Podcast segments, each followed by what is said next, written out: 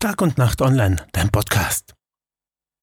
Wegen schwerer Körperverletzung, Sachbeschädigung und Widerstande gegen die Staatsgewalt ist Samstagabend ein 26-jähriger Mann aus Spital an der Drau festgenommen worden.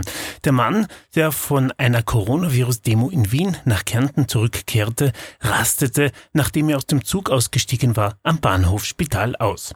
Gegen 20.30 Uhr kam der Zug in Spital an, der Drau an, der Mann, der auf der Fahrt von Wien nach Kärnten einiges an Alkohol konsumiert haben dürfte, begann am Bahnhofsgelände zu randalieren und attackierte einen ÖPB-Security-Mitarbeiter.